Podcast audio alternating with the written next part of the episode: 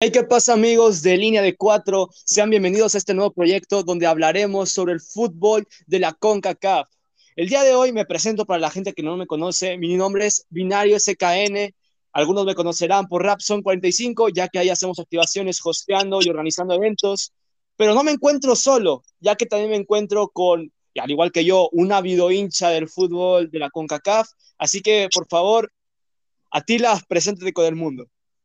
Pues hola, soy Atila, así que vamos a estar haciendo este pequeño proyecto sobre actualmente la Copa Oro y supongo que cuando termine la Copa Oro vamos a meternos más en temas como la MLS y la Liga MX, así que esperemos que esto salga bien y que les guste.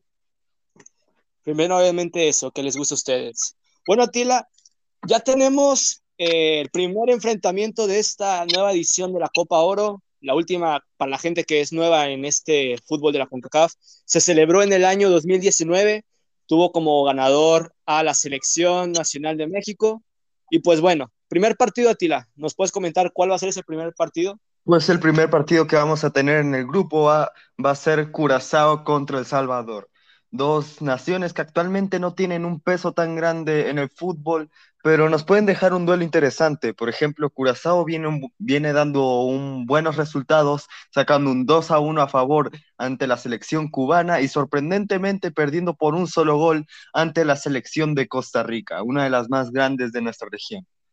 Si hablamos de CONCACAF, es imposible no mencionar que Costa Rica es un top 3 en esta zona geográfica. Correcto, y sobre todo se ha tomado más en cuenta desde ese gran mundial que tuvieron en Brasil 2014, donde pudieron quedar primeros en el grupo más importante y yéndose en cuartos de final. Y cabe destacar que cerraron la boca de mucha gente en el mundo, de muchos aficionados, que si bien es cierto, sabíamos que Costa Rica tenía buen nivel, nadie pensaba que iba a poder pasar, ya que tenía a grupo, en el grupo, si no mal recuerdo, a Italia y a Inglaterra, que eran potencias de fútbol en ese Exactamente. Ahora hablando un poco sobre El Salvador, una selección que si bien le hace falta aún destacar ganando esa Copa Oro en estos últimos años, pues sabemos que es una selección que no se puede tomar a la ligera. Eh, correcto, e incluso tiene cierto peso histórico, sacando para mí uno de los mejores jugadores que ha dado con CACAF, como lo fue el Mágico González, una leyenda en España, en el Cádiz, que tuvo la opción de irse al Barcelona. Eh, de los mejores regateadores de la historia y me atrevo a decir el mejor jugador de la historia del Salvador. Claro, bro, es que es imposible. Bueno, creo que el fútbol salvadoreño, aparte de que parece ser que en los últimos años va, nos va a brindar un semillero de talento para la CONCACAF, sabemos que El Salvador eh, va a pelear este grupo a morir, porque pues si sabemos de algo del fútbol de CONCACAF, en especial de las selecciones de Salvador, es que son aguerridos, no dejan nada a la suerte y que van a buscar sacar el resultado desde el minuto uno. Correctamente. ¿Y por qué no hablamos del segundo partido de este grupo A, el cual es México versus Trinidad y Tobago? Cuéntanos, Binario. México, bueno, hablando de CONCACAF, sabemos que CONCACAF se resume en esa hegemonía que han tenido Estados Unidos y México en los últimos 10 años. México creo que si bien es un grupo complicado porque Trinidad y Tobago no nos podemos ignorar el pasado reciente, le quitó el mundial a Estados Unidos. Exacto. Y Trinidad y Tobago tal vez no, nunca ha ido a un mundial ni tampoco ha estado cerca, pero siempre ha dado una, siempre ha sido una selección que ha dado pelea. Si no mal recuerdo, en la Copa Oro o en las clasificaciones del mundial de hace como dos o tres años quedaron 3 a 2 ante la selección mexicana. Eh, quedándose a un gol de empatar y jugando demasiado bien. Los jugadores de Trinidad y Tobago en lo físico, en el tema de la estamina y de la velocidad son increíbles, son muy buenos jugadores. Y es un punto en el que puede sufrir la selección azteca. Sabemos que, bueno, con la inclusión de Funes Mori podemos ver que puede haber más ataque, podemos ver, no sé qué te gusta, eh, tratar de buscar un reemplazo a la posición de Raúl Jiménez que sin duda hay que admitirlo, el hecho de que se lesionara fue un golpe muy duro para la selección nacional, sin desmeditar a los jugadores que se encuentran en el plantel, pero es evidente que el Tata Martino debe buscar una manera de evitar que la velocidad de la selección de Trinidad y Tobago sea algo que pueda afectarnos al momento de buscar los puntos, porque es una fase de grupos, es con CACAF. Un gol te puede dejar afuera de todo lo que se trabajó durante años. Exacto. Cabe recalcar que estos dos juegos se van a dar este día sábado. El de Salvador sería a las 4 horas mexicana y el de México a las 9 en punto de la noche. Entonces ya lo tienen, gente, para que vean el nivel que se va a tener en la CONCACAF, la inauguración, eh, la Copa Oro que va a ser este sábado, en la que Curazao y El Salvador van a medir fuerzas y México, nuestra selección, va a enfrentarse a la selección de Trinidad y Tobago el mismo sábado a las 9 de la noche. Y pues, ¿por dónde podemos ver los partidos, Atila, en especial de la selección azteca? El de El Salvador y Curazao se puede encontrar en, en TUDN y el de México contra Trinidad y Tobago se puede ver en TV abierta en el canal 5 y si no me equivoco también en Azteca 7. Pues bueno, gente, ya lo tienen para que vayan viendo toda la actividad que tendremos hablando del grupo A que se va a enfrentar en la jornada 1 este sábado. Predicciones, Atila, para este grupo. Para mí esto va a ser un Salvador 2, Curazao 0 y México 3, Trinidad y Tobago 1. Yo creo que va a ser así. Curazao yo lo veo con capacidad de poder meter un gol a Salvador, pero lamentablemente lo veo con la derrota. 2-1 a favor de El Salvador, México contra Trinidad y Tobago. Concuerdo contigo, eh, yo me voy por un 3 a 1 y pues de esa manera cerraríamos la primera jornada de actividad del grupo A. Exacto, y ahora vamos por el grupo B que abre este domingo con Canadá ante la selección de Martinica. Dale. Bueno, Canadá, sabemos que la zona de Norteamérica en especial, eh, porque hay que recordar que se, la CONCACAF surge de la función de la Federación, de la Confederación de Norteamérica y del Caribe, eh, cuando se mezclaron estos dos. Norteamérica significa poder económico, y creo que la selección canadiense, a pesar de que su fútbol es naciente, ya tienen su haber una Copa Oro. Así que no es descabellado pensar que en el año de las sorpresas puedan volver a hacer historia y conseguir su segunda Copa Oro. Y me parece importante recalcar los grandes jugadores que ha estado teniendo Canadá últimamente. Eh, podemos dar el ejemplo del lateral izquierdo del Bayern Múnich, este, Anthony Davis, que si no me equivoco, hace un año fue nombrado el mejor lateral izquierdo de, no, no solo de, Europa, sino del mundo, dentro de esa lista de France Football. Y también el medio campo lo tienen bien protegidos por parte de Hutchinson, un jugador de cuerpo, no tan hábil, pero por la parte física de quitar balones y de dar pases, es de los mejores para Canadá. Y creo que eso de la eh, de la fortaleza física que tiene la selección de la hoja de Maple va a ser un factor que va a hacer sufrir a Martinica, ya que si lo recordamos, Martinica no es un desconocido en la Copa Oro. Exacto, si no me equivoco, eh, Martinica es cliente frecuente de la Copa Oro, pero lastimosamente siempre se va con, con una diferencia de menos 6, menos 7 goles. Eh, de Martinica no se puede hablar mucho, una selección pues realmente muy, muy mala dentro de la confederación. Pero cabe resaltar que Martinica está en la Copa Oro por algo. Así que ellos vienen haciendo bien las cosas y se está demostrando que ya están en la fase de grupos. Lo de hecho, el historial de la selección de Martinica es relativamente bueno, sacando un, un 3 a 0 ante Cuba a favor, perdiendo 3 a 2 contra México, perdiendo 4-0 ante Canadá y ganando 1-0 a la selección de fútbol de Guadalupe. Esperamos que Martinica pueda dar un buen papel en la Copa Oro. No lo vamos a descartar como que pueda dar la sorpresa, porque la Copa Oro, cada edición tiene una sorpresa.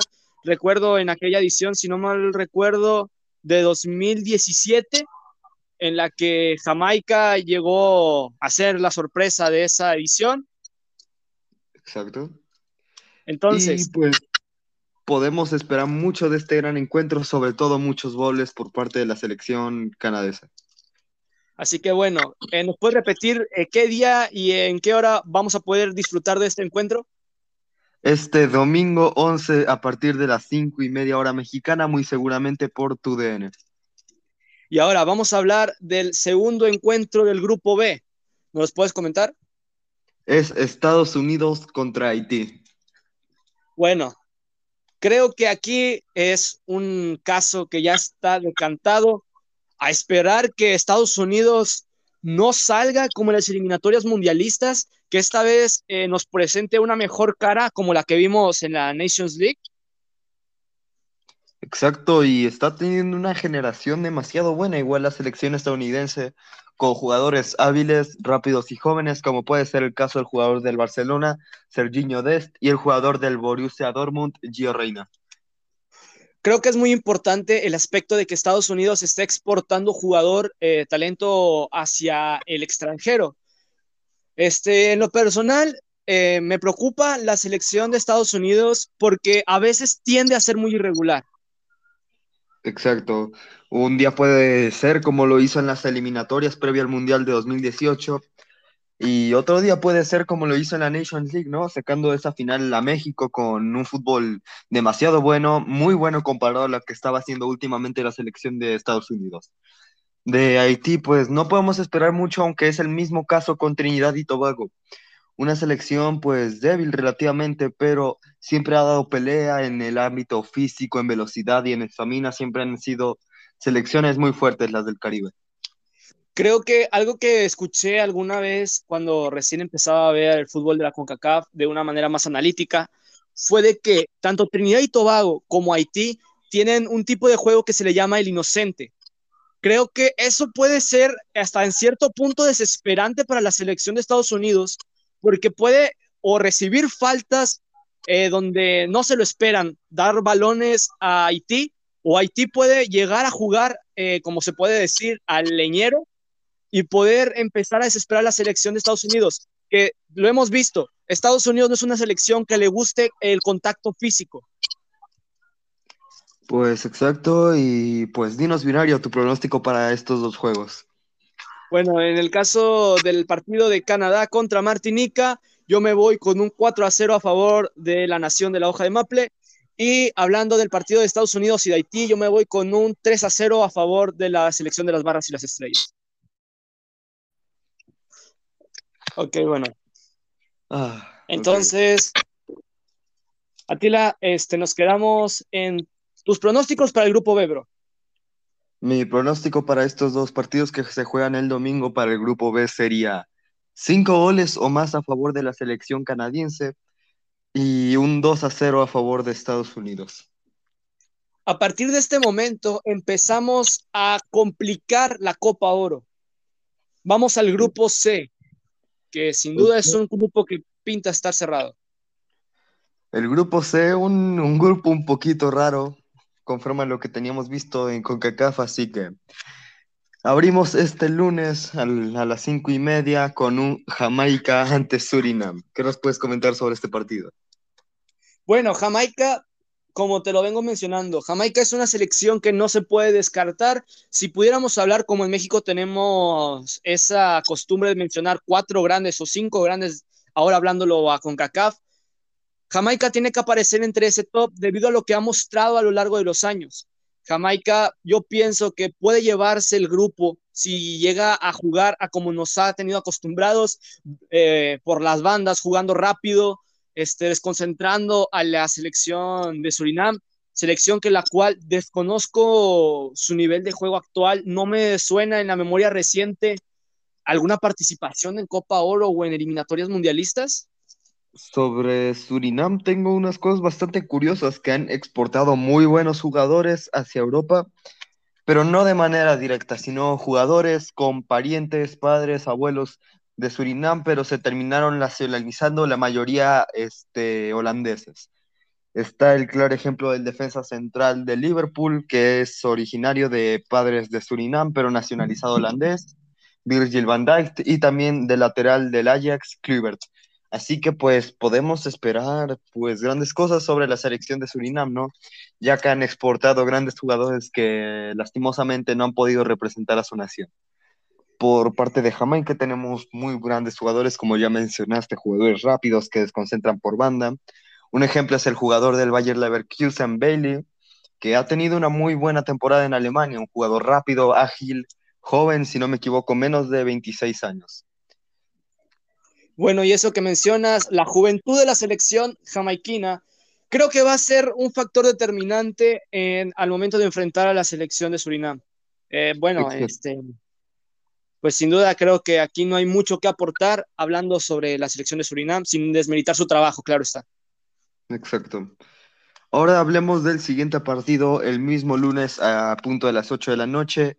Costa Rica contra la sorpresa, creo que nadie conocía esta selección antes de que llegara Copa Oro, que es la selección de fútbol de Guadalupe. Desconozco sobre esa selección, así que cuéntanos sobre Costa Rica, Binario.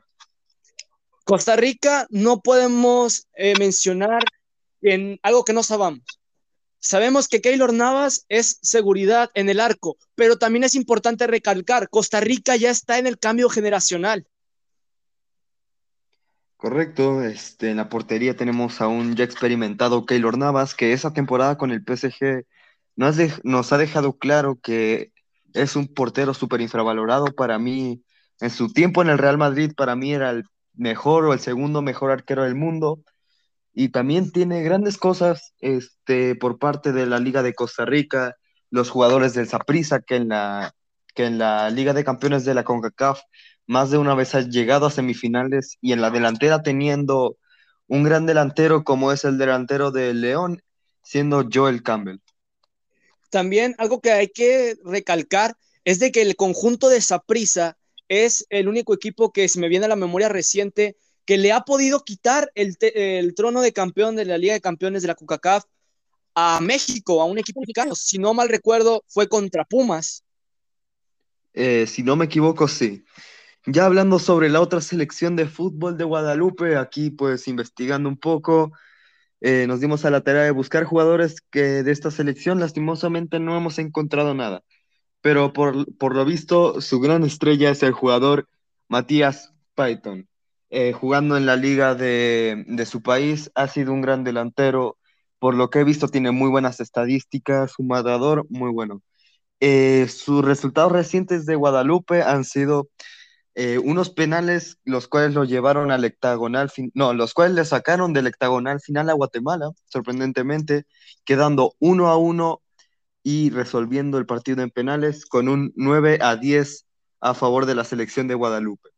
Luego ganando 2 a 0 ante las Bahamas y un sorprendente 10 a 0 ante Islas Turcas y Caicos.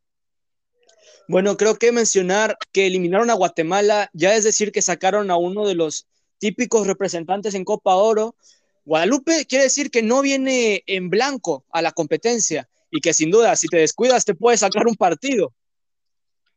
Exacto, así que danos tus predicciones sobre el partido de Jamaica, Surinam y Costa Rica ante selección de fútbol de Guadalupe. En lo personal, siento que Jamaica y Surinam va a ser un contundente 4 a 0 a favor de la selección de Jamaica. Y en cuestión a Costa Rica y Guadalupe, yo me voy con un 5 a 0 a favor de la selección de Costa Rica. Yo en un Jamaica-Surinam, yo me iría por un 2 a 0 a favor de Jamaica. Es cierto que Jamaica lleva esa... Tiene más jugadores que han aportado más hacia, hacia otras ligas, por ejemplo el caso de Bailey, de su arquero Blake, que ha representado muy bien en el Orlando City. Y también ha dejado buenos defensas como el ya retirado Wes Morgan, que fue campeón en esa gran Premier League de Leicester City en 2016. Por parte de Costa Rica ante la selección de, Guadalupe, yo vería un 6-7 a 0 a favor de la selección de fútbol de Guadalupe. Así que vamos con el último grupo. Así que sería el invitado de, de esta Copa Oro, como se ha sabido en anteriores años, han invitado selecciones para llenar ese espacio, como en el 98 lo fue la selección brasileña. Este año va a ser el siguiente representante del Mundial, ¿no? La selección de Qatar va a hacer su debut en Copa Oro ante la selección de Panamá. ¿Qué nos puedes comentar, Binario? Mira, hablando un poco sobre los invitados, este, creo que si, si no estoy equivocado, si no me equivoco, en el año de dos, en la edición de 2009 o 2010 se invitó también al anfitrión del mundial, a Sudáfrica. Exacto. Entonces, creo que Qatar, eh, pues bueno, no tenemos un antecedente contra selecciones de América, salvo la Copa, la Copa América de 2019 en Brasil. Sí. En lo personal, siento que Qatar, eh, pues puede manejar un fútbol un poco más desequilibrante, pero obviamente esto basándome a lo que hemos visto en el fútbol asiático, en el fútbol de Medio Oriente, que son balones rápidos, balones precisos, juego hacia el centro del campo, expandiendo hacia las bandas, esos centros mortales que tanto han hecho sufrir a la selección azteca en los mundiales, ah, específicamente hablando contra la selección de Corea del Sur. Así que bueno, Panamá, por otro lado, es una selección que si bien ya también hemos visto en hexagonales, ya hemos visto en Copa Oro, siento que puedes cerrarle el partido a Qatar, siento que su fútbol, eh, como le mencionamos en la zona de Caribe, va a ser de, como decimos acá, de entrar fuerte, de quebrar pies, por así decirlo, van a entrar duro, así que, pues, bueno, no veo un marcador claro, yo siento que sí va a ser un juegazo. Aunque viendo el expediente de Qatar en Copa América y en amistosos, no ha tenido resultados tan malos dentro de todo. Su último partido que tuvo fue en 2019, si no me equivoco, si la información que estoy viendo no está mal, ante la selección de Japón, ganando por un sorprendente 3 a 1. Luego contra, contra Brasil en otro amistoso, perdiendo 2 a 0, supongo que Brasil no iba con su selección titular, y sacando un sorprendente 1 a 0 a Suiza, que fue la, la sorpresa de esta Eurocopa. Ese 1 a 0 a Suiza y esa victoria contra la selección del Sol Naciente, creo que empieza a aclarar un poco más el panorama eh, bueno, también Qatar es una selección que se está preparando para el Mundial. Nos imaginamos que van a jugar con un plantel, si no igual, muy similar a lo que nos presentarán en su Copa del Mundo. Así que creo que es una selección que independientemente de pase o no pase de ronda, tenemos que seguir eh, con marcatexto, porque van a ser los anfitriones y si sabemos es que los anfitriones pesan. Exacto, ya nos dimos la idea con ese Rusia llegando a cuartos de final eh, hace cuatro años, eh, dejando fuera a la selección española. Y también es sorprendente lo que ha hecho Qatar en la Copa América, tal vez quedando cuarto de su grupo, pero dejando una pequeña sorpresa, empatando 2 a 2 ante la selección de Paraguay. Así que pues bueno, gente, ya sabemos un poco sobre las dos selecciones. Ahora, Tila, ¿con qué nos puedes mencionar en el grupo D para cerrar la fase de grupos de la jornada 1 de Copa Oro? Pues el siguiente partido y para cerrar la jornada 1, el martes 13, un Honduras contra Granada. Bueno, creo que la selección de la H no va a tener inconvenientes para eh, vencer a Granada. Este, una selección que, si no mal recuerdo, calificó a la Copa Oro por la Nations League. Sí. Entonces, pues bueno, creo que podemos imaginarnos a la selección de Honduras como siempre, jugando hostil, jugando fuerte, plantando cara, buscando anotar ese gol, desconcentrando un poco al equipo de Granada. Este, siento que pues también puede ser un marcador algo accesible, no digo regalado, pero sí accesible para la selección del H. Correctamente, pues Honduras siempre ha sido una selección grande. Siempre que a México le ha tocado jugar de visitante en las clasificatorias previas al Mundial frente a Honduras, han sido partidos pues muy duros. Eh, por ejemplo, la última vez que México se enfrentó ante la selección hondureña, no recuerdo si fue una derrota o un empate, pero sí quedó claro que Honduras de local no es para tomarse la ligera. En especial, eh, bueno, ahorita que mencionas eso de aquel empate, si no mal recuerdo, en las eliminatorias rumbo a Rusia 2018, donde allá en San Juan de Ulúa, si no, si no me equivoco en la pronunciación del, del estadio, bueno, Honduras es una selección que ya sabemos que juega como raras selecciones. Raras selecciones juegan así.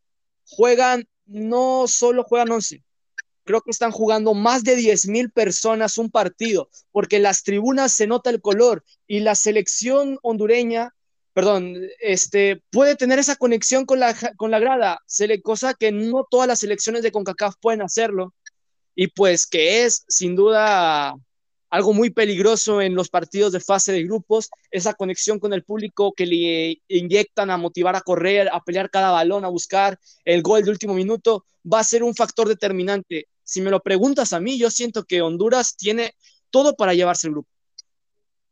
Pues tampoco es que podamos aportar mucho de Canadá, otra de esas selecciones que siempre ha estado en Copa Oro y siempre se terminan yendo en la primera ronda, muy probablemente con una goleada. Así que, Binario, dinos tus predicciones hacia el Qatar-Panamá y el Honduras-Granada. Qatar-Panamá, yo lo veo con un 2 a 1 a favor de la selección catarí. Y si hablamos ya del Honduras contra Granada, yo estoy viendo un 3 a 0 a favor de la selección de Honduras. ¿Y a ti, tus predicciones? Yo concuerdo en ambas, pero en el resultado. Yo veo un Qatar 1 a, 0 ante, Canadá, ante Panamá y un Honduras 5 a 0 ante Granada, me atrevo a decir. Son ambas selecciones fuertes, pero pues es muy fácil para Honduras este grupo, sobre todo pues teniendo a rivales poco experimentados. O bueno, Panamá es experimentado, pero siempre le ha costado pasar esos cuartos de final de la Copa Oro. Ahora vamos a cambiar, vamos a la segunda sección del programa. Ya estamos a nada de que se termine la Eurocopa, la Copa América. Bueno, eh, hablando un poco sobre el fútbol también de nuestro continente, pero un poco más al sur, tenemos que hablar de la Conmebol y en especial de las semifinales de la Copa América. Argentina vuelve a una final de la Copa América. Pues sí, hablando de esas semifinales, ambos partidos siendo sorprendentemente muy peleados por parte de la selección de Perú y de Colombia. Perú luchando para empatar ese duelo ante el último minuto. Lastimosamente no pudieron con esa selección brasileña comandada por Neymar Jr. Por parte de la selección argentina, ganando en penales con una sorprendente actuación del arquero Martínez, que fue, si no me equivoco, el mejor arquero de esta temporada de la Premier League jugando para el Aston Villa. La selección de Brasil no es por desmeritar el nivel que se ha mostrado a lo largo de los, pues, de los partidos de la edición de la Copa América. Siento que Brasil ha mostrado jugar, de dominar la Conmebol. Ha mostrado que es desesperante su estilo de juego. Este, saben vender muy bien las faltas y es algo que todo el mundo sabe, en especial de Neymar Jr. Correcto, y para esta final se ve como claro favorita la selección brasileña, comandada por Neymar, eh, con la delantera teniendo a Gabriel Jesús, a Firmino, a Richarlison, en defensa teniendo al actual ganador de la Champions, a Thiago Silva, acompañado por Marquinhos, una selección muy fuerte a mi parecer, a la cual dudo que Argentina le pueda plantar cara. Yo no lo dudo, Argentina es una selección, como mencionábamos en el caso de la CONCACAF, de la selección del H, Argentina juega en la tribuna. Si estamos en Brasil, claro que sí, pero no vamos a desmeritar que cientos, millones de argentinos van a estar desde Santa Fe, desde Rosario, desde Capital Federal, con el corazón puesto en el albiceleste. Messi va a llegar con la presión. Eso es lo único que me preocupa. Correcto, Messi, todos sabemos ese mal expediente que tiene con las finales, perdiendo una final de Copa del Mundo y dos seguidas de Copa América, pero también podemos esperar mucho de la selección argentina con el Kun Agüero, que tal vez no está en su mejor momento, pero en cualquier momento un jugador como Pesa, como el Pesa, teniendo a uno de los mejores de la historia, me atrevo a decir el segundo mejor de la historia, siendo Lionel Messi y un hombre que está en uno de sus mejores momentos como lo es Lautaro Martínez. Hablando un poco sobre la selección albiceleste, creo que este, esta edición de la Copa América tiene una carga más significativa. No, eh, no hablo solamente de Messi, no hablo solamente de los penales fallados o sobre de esa sede de revancha que tiene la selección del Sol de Mayo. Estoy hablando de la pérdida de 10, eh, si no me equivoco, esta vendría siendo su última Copa América de Lionel Messi. Eh, dudo que juegue otra. Y yo supongo que después de la, del Mundial de Qatar 2022, eh, yo supondría que Messi se va a retirar de la selección. Así que si quieren ganar una Copa América teniendo al, al 10 de su lado, tendría que ser ahora. Y en especial porque la pérdida de Diego al inicio de este año ha sido un factor determinante en la moral del fútbol argentino. Y no estoy hablando solamente de selección. Eh, a mí en lo personal me gusta ver la Superliga Argentina, aunque confieso, no veo todos los partidos, sí veo algunos que otros. Colón llevándose la liga. Eh, creo que el vestuario, aunque ya no esté el Diego, va a ser muy importante la presencia, aunque sea moral, de una leyenda como Diego Maradona. No sé, siento que eso puede ser el factor detonante para que Argentina, por fin, después de tantas desventuras, pueda alzarse con la gloria de su confederación. ¿Y por qué no hablamos de la otra final que vamos a tener del otro lado del mundo? Que hoy se terminó de, de saber cuál va a ser esa final con ese Italia-Dinamarca que se terminó definiendo, Italia-Inglaterra, disculpa, en el tiempo extra con un 2 a 1 a favor de la selección inglesa. La final va a ser Italia-Inglaterra, dos selecciones defensivas, pero con un ataque que si te descuidas pueden ser muy peligrosos. Creo que la selección de los Azurra es una selección que no perdona. Eh, bueno, también sabemos que Italia viene de hacer un muy buen fútbol, de llevar al límite a los españoles. Italia eh, no sé, ahí perdónenme el atrevimiento, se me hace imposible no recordar la Euro de 2012, aquellos partidos contra España en las finales. Siento que Italia, yo lo pondría esta vez del lado A de la moneda como favorito al campeonato. Yo lo contrario, yo veo a la selección inglesa como gran favorito, aunque hay que tener claro que Italia no se va a dejar teniendo uno de los mejores arqueros de toda la Eurocopa, como lo es Gianluigi Donnarumma, por la izquierda teniendo al muy ágil Insigne y en delantera teniendo a Velotti.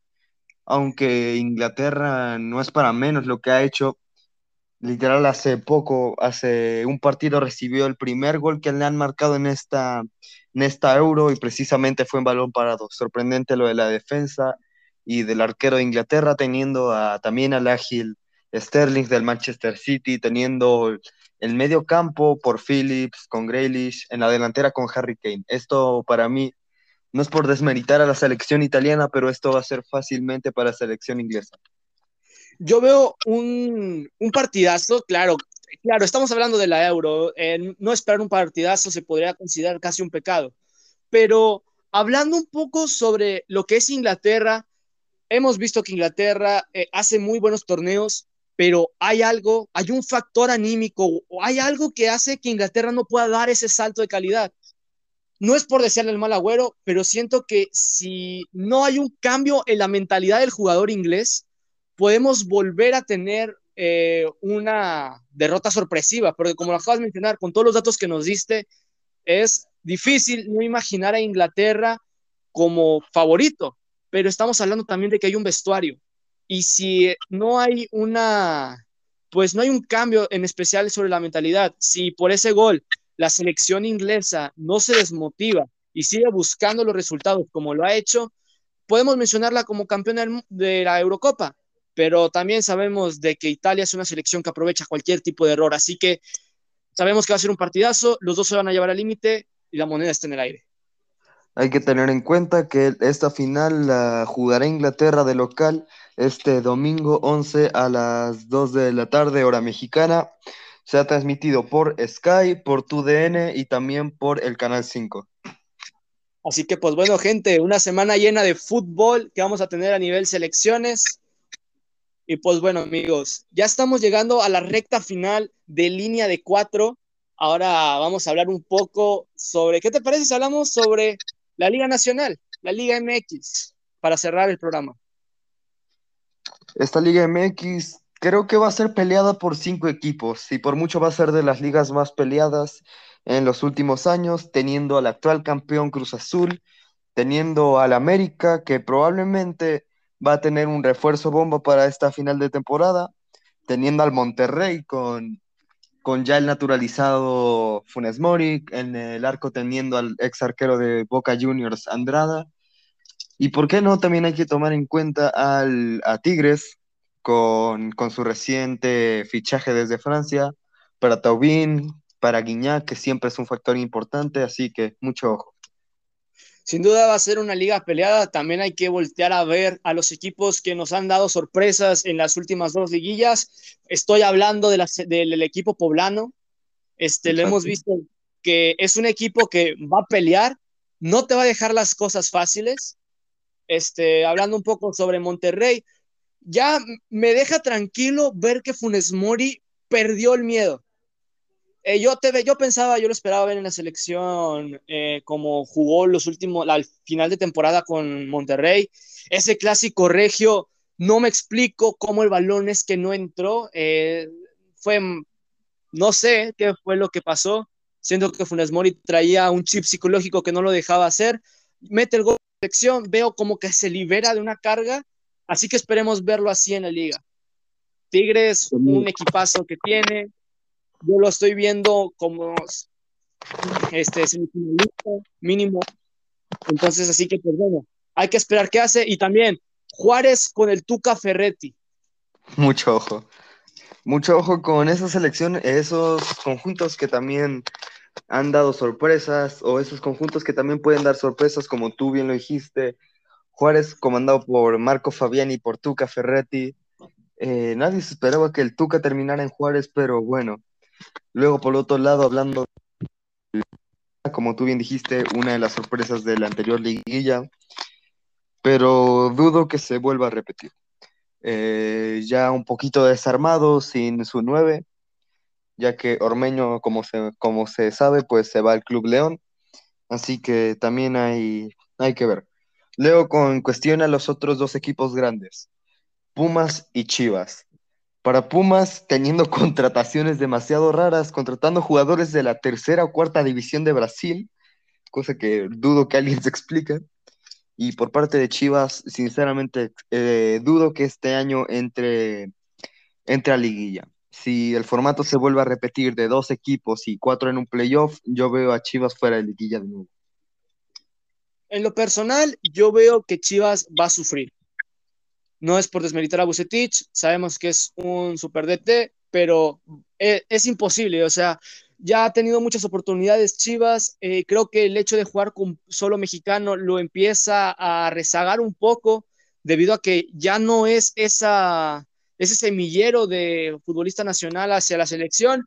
Ha sido pues complicado para Chivas poder sostenerse en los últimos años hablando de Pumas, yo creo que lo que nos está afectando en cuestión al equipo universitario es el factor económico.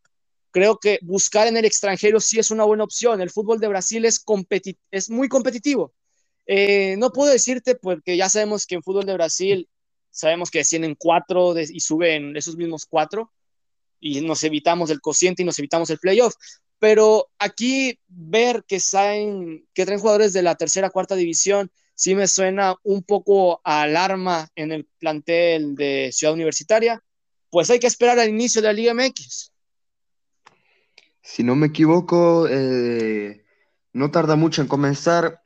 Eh, una o dos semanas terminando la Copa Oro, arranca la Liga MX. Así que, pues bueno, sin duda el, el, mes de julio y el mes de agosto cargados de fútbol. También se vienen los Juegos Olímpicos, donde nuestra selección se va a medir al plantel de Francia con los dos estrellas de Tigres. Con Taubán y con Guignac. También hay que tener en cuenta que se juegan otro partido difícil ante el anfitrión de, estos Juegos Olímpicos, como lo es Japón, y también ante la selección sudafricana, que vendría siendo como el más débil de este grupo, aunque hay que tomarse en cuenta esas selecciones africanas que son muy rápidas y muy resistentes.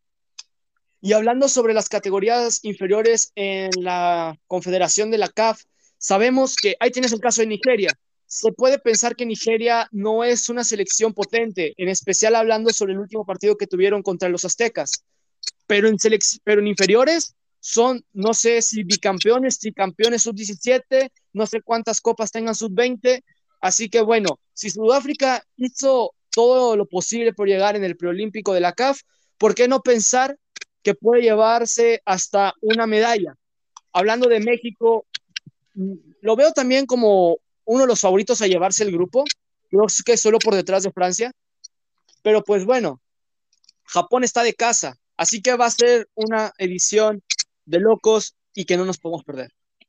Aunque yo opino que se puede tener en cuenta México para un posible podio, teniendo jugadores muy fuertes y jóvenes como lo son Alexis Vega, el del América Sebastián Córdoba, Uriel Altuna, Johan Vázquez y ese refuerzo que tuvieron en la delantera como lo fue Henry Martín.